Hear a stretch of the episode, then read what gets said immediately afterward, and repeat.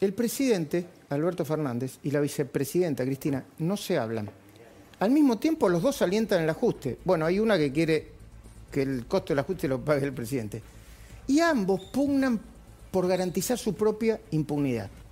Si es así, como me cuentan mis fuentes, esto es una vergüenza. Esto no da para más. Mira, hace casi un mes que Alberto Fernández y Cristina Fernández no se hablan se ignoran. Lo comentaba con Federico Andajasi, dice, no puede ser, en un gobierno no puede ser. Vos te podés dar el lujo de pelearte, no sé, en tu matrimonio, en un gobierno no puede ser. Perdón, en el medio de la crisis más grave de la Argentina, ¿por qué es la crisis más grave de la Argentina esta? Eh, él, Alberto, no la puede terminar de contener. A ver, ¿por qué no la puede terminar de contener? Antes lo llamaba todos los días, cada cinco minutos le decía, es cierto, hoy vi una crónica que es igual que Néstor, te llamaba desde cosas como para poner a alguien en el PAMI de Santiago del Estero hasta, hasta la estrategia política. Pero Alberto Fernández, que es un poquito más responsable que Cristina, no rompe porque tiene miedo. Miedo que el gobierno y el país exploten por el aire. A ella, en cambio, no le importa nada.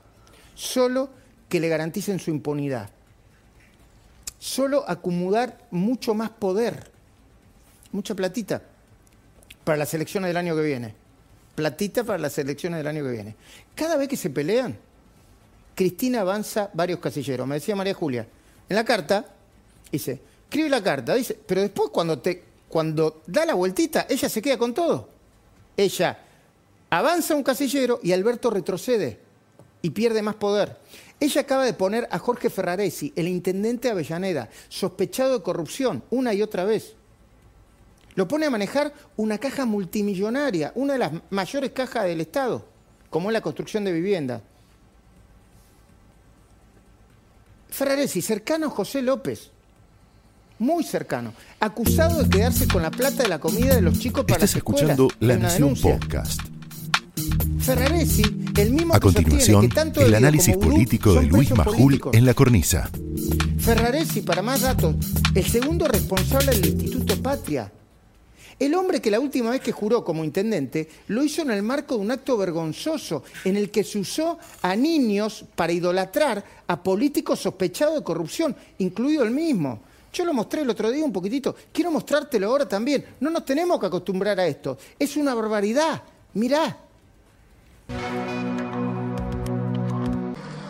Ingeniero Jorge Ferraresi, jura por la patria, por Avellaneda y su gente, por los que dieron la vida o perdieron su libertad por no claudicar en su lealtad al pueblo argentino, por la memoria viva de Perón, de Evita y de Néstor, y por la demostrada lealtad hacia Cristina, desempeñar con honestidad, valor y patriotismo, como lo hizo siempre, el cargo del intendente de la ciudad de Avellaneda.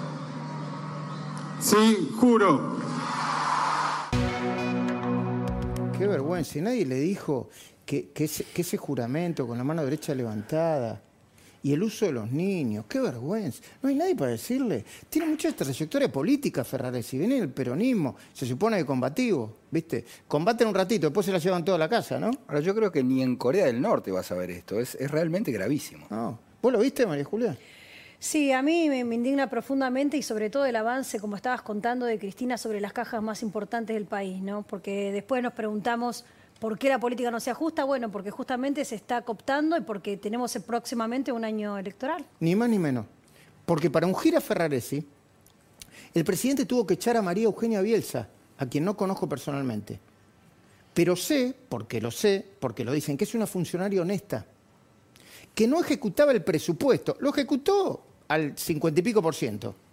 No lo ejecutaba en tiempo y forma porque no la dejaban poner a quien le cuidara la firma, y para ella era muy importante. La hermana del loco Marcelo Bielsa cometió dos pecados. Uno, reconoció que durante el kirchnerismo se había robado, y dos, reveló que no había aceptado ser candidata a gobernadora en 2015. ¿Por qué? Porque Cristina le había puesto condiciones que le resultaron inaceptables. A ver, eh, eh, de lo que me acuerdo. Una condición, poner el, el vicegobernador. La otra condición, que la campaña la manejaba la Cámpora de Buenos Aires. Y María Eugenia Bielsa dijo, ¿qué? No. ¿Qué me importa la gobernación si me van a condicionar? Muy bien, María Eugenia Bielsa. Pero en el kirchnerismo, los que no se dejan condicionar pierden. Y además, decir robamos es tener. Estás peor que si tuvieras COVID. Mira.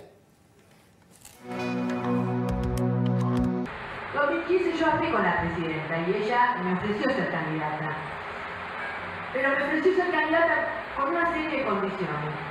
Eh, que era que nuestra tarea en Santa Fe era suturar las porciones del peronismo fragmentado, que era construir una alternativa transversal.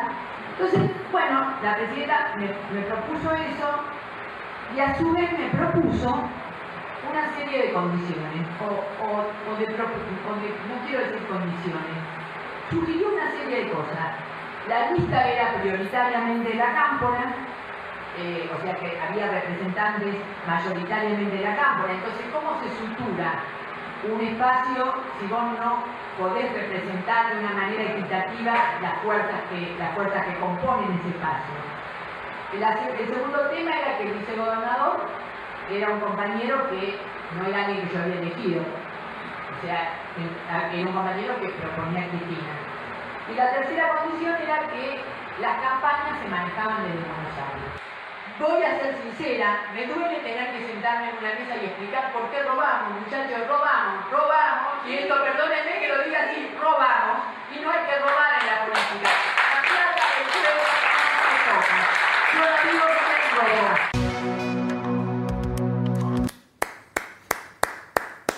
Muy bien, María Eugenia Bielsa. Por eso no la perdonan, ¿eh? La plata del pueblo no se roba. Claro. Y, y, y encima la empiezan a esmerilar y dice, no, viste, no, son unos capos. Los pibes de la cámpora son unos capos, son un soviet. Te dicen, vamos a esmerilar a, 4 o 5. ¿A quiénes? A esto, otro, pero eh, nos interesa una. ¿Quién? María Eugenia Bielsa. Entonces, no termina el presupuesto, no. Honestidad. Y se lo dijo. Y además se le plantó a Cristina. Muy bien, María Eugenia Bielsa. Qué bien le haría el peronismo, mucha más María Eugenia Bielsa. Qué bien le haría el peronismo. Qué bien le haría. ¡Wow! Yo no había visto, había visto los textuales, mm. pero no había visto todo lo que había dicho. Así que le querían poner al vicegobernador, pero ella quiere ser la gobernadora. Che, tenemos que reparar la serie, suturar la serie. ¿Cómo hacemos? Metemos a todos los muchachos de la cámpora, así suturamos toda la serie. Ah. igual cada vez que dice suturar, le tiran los puntos a Gioja. ¿eh? Sí. Bueno, eh, pero mientras Alberto y Cristina se ignoran, el barco en el que estamos todos se viene hundiendo todos los días un poco más. Mira, desde que el cuarto gobierno kirchnerista, que es este, asumió, escucha bien, ¿eh? hay, algunos dicen seis, todavía no está consolidado, hay por lo menos cinco millones de nuevos pobres. ¿Vamos de nuevo? Cinco millones de nuevos pobres. Se recortaron los saberes jubilatorios en promedio más de un 20%. 20%. Se fueron por lo menos 30 grandes empresas del país algunas multinacionales, otras regionales, se fueron. 30 de las grandes, ¿eh? Quebraron o cerraron, algunos dicen 200.000, otros dicen hasta 300.000 pequeñas y medianas empresas. ¿Escuchaste el número? Entre 200.000 y 30.000. Recién hablaba mi ley, pero es oficial. Cerca de 4 millones de personas perdieron el empleo se emitieron, y esto es importante también, más de 2 billones de pesos que siguen empujando la inflación. Yo me reía porque hoy hablaba con una persona que dice, che, pero Estados Unidos le dio cheque a todo el mundo. Estados Unidos no tiene un problema de emisión. Tiene tesoro, tiene espaldas, no tiene problema. Argentina, cada vez que emite, va la inflación. Y la inflación, que este mes llegó al 3,7%, sigue creciendo. Se liberaron, con el argumento de la pandemia, tampoco es una cifra exacta, entre 3.000 y 4.500 presos.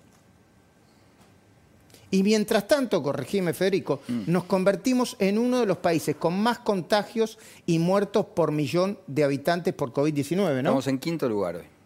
Quinto lugar. ¿Arriba quién está? Y eh, eh, creo, que pasamos ya a, Brasil y creo que ya pasamos a Perú y quedan los países con, mayores poblaciones. Pero la verdad es que la, performance de la Argentina es catastrófica. Al mismo tiempo, ella, Cristina, como si no tuviera la más mínima responsabilidad, acaba de meter mano en el presupuesto para ayudar a sus empresarios amigos. Como explicó Joaquín Morales Solá en La Nación, los nuevos impuestos del presupuesto benefician a sectores del gobierno que controla Sergio Massa como transporte y también los amigos de Cristina. ¿Qué amigos? ¿Qué amigos? Los dueños del juego Made in Argentina. ¿Como quién?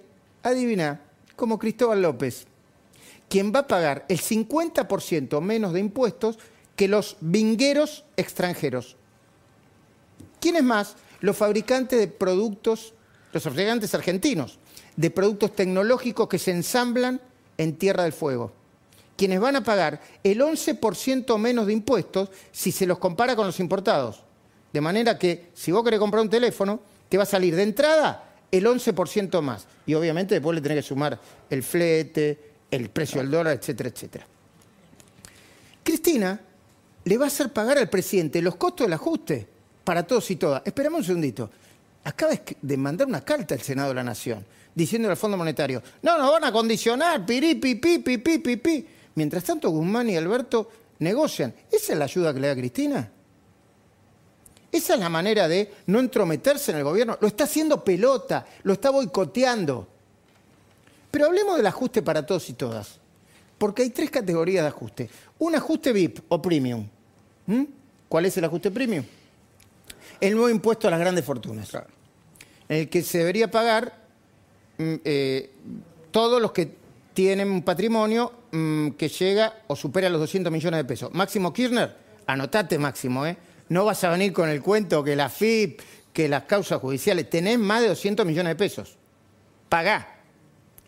Y por ese impuesto esperan recaudar cerca de 400 mil millones de pesos. Dicen que es por única vez. Bueno, el otro día hablaba con un experto en impuestos. Nunca hubo en Argentina un impuesto por única vez. El IVA iba a ser del 21% por un año. Bueno, ¿viste el impuesto, el impuesto a la el impuesto, no a las grandes el, a las ganancias, el último impuesto a la riqueza fue con una base, entonces cuando se puso de 300 mil dólares, ¿sabés quién paga hoy impuesto a, la riqueza? El que tiene una cochera, un, un garage, sin alquilar, paga hoy impuesto a la riqueza. El segundo ajuste es el ajuste medium, para la clase media.